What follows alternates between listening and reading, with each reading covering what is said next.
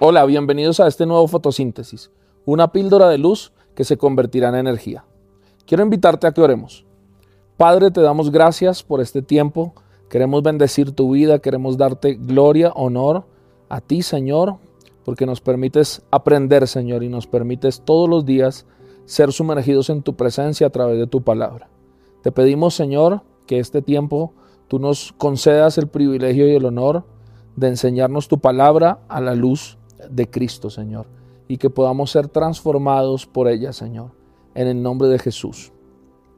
Quiero hoy bendecir tu vida a través de esta palabra, pensando en uno de los conceptos de las relaciones más importantes que durante toda la palabra se habla y que tiene mucho sentido y mucha importancia en, nuestros, en nuestro diario vivir, y es la amistad. Proverbios capítulo 18, verso 24 dice, hay amigos que llevan a la ruina y hay amigos más fieles que un hermano. Proverbios capítulo 17, verso 17 dice, en todo tiempo ama al amigo y será como un hermano en tiempos de angustia. Y Juan capítulo 15, verso 13 dice, nadie tiene amor más grande que el que da la vida por sus amigos. Para mí, después de leer estos versos, entiendo que la amistad es uno de los conceptos que tienen más alto valor en cuanto a relaciones personales se refiere. Y es importante aprender a entender por qué tiene tanto valor y por qué la Biblia nos habla de la amistad.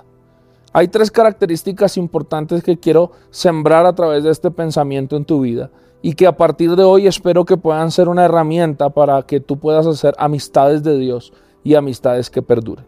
Número uno es que las amistades se escogen. Número dos, las amistades se cultivan. Y número tres, las amistades se preservan. La amistad es un lazo que une las buenas relaciones. Tú tienes la posibilidad en tu vida de, de, relacionarte con las personas de muchas maneras, a través del tiempo, en todos los escenarios de tu vida. Tú estableces relaciones, pero no con todas las relaciones, no con todas las personas que te relacionas, tú estableces amistad.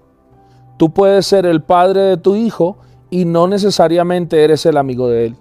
Hay ciertas conexiones en las relaciones que no siempre nos llevan a establecer amistad. Y hoy te quiero hablar de la forma en la que nosotros los seres humanos debemos establecer amistades a la luz de la palabra de Dios. Uno de esos lazos es el amor. Me impresiona lo que dice Juan 15, que es tal cual lo que hizo Jesús. Jesús habla que él en, en uno de sus mensajes que ya no nos quiere llamar esclavos, que ya no nos quiere llamar siervos, sino que el deseo de Dios es llamarnos amigos. ¿Y por qué razón? Porque Juan 15 dice que nadie tiene un amor más grande que aquel que da la vida por sus amigos. Y esta es la palabra clave, el primer lazo de una buena amistad es el amor. Cuando tú amas a una persona, cuando lo de esa persona parece que fuera tuyo, cuando todo lo que le suceda a esa persona también te involucra a ti, te duele a ti, sueñas, te alegras, ríes y lloras con esa persona, quiere decir que estás estableciendo un lazo de amistad. Y me gusta cómo Jesús lo pone en estos términos, porque el amor debería ser el fundamento de todas las relaciones de amistad. No es un amor que permite que suceda cualquier cosa, es un amor que construye y que edifica y que está dispuesto a sacrificar. Es muy importante que tú entiendas que los amigos escogen. No todas las personas califican para ser tus amigos. Pero también es importante que entiendas que los amigos se cultivan. Es decir, que no solo, es, no solo con el poco tiempo o el poco espacio que tú tengas para establecer amistades, vas a provocar amigos. Los amigos se cultivan a través del tiempo, en muchos escenarios y episodios de la vida. Por eso es importante entender que los amigos al final siempre se preservan, se cuidan como un tesoro valioso. La amistad, aparte de que establece lazos, con los otros para relacionarnos, la amistad revela el carácter y las intenciones del corazón. Establecer relaciones de amistad es el resultado de que el ser humano funciona en tres parámetros. Número uno, afinidad de pensamiento. Pero número dos, compromiso de lealtad. Y número tres, fidelidad eterna. Yo quiero retarte a través de esta píldora a que cultives y establezcas amistades. ¿Qué tal si hoy revisas tu teléfono?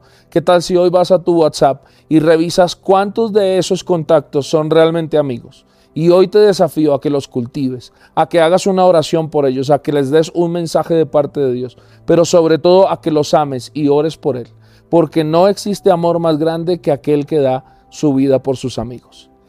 Esta fue la píldora de luz del día de hoy. Nos vemos mañana en un nuevo fotosíntesis. Bendiciones.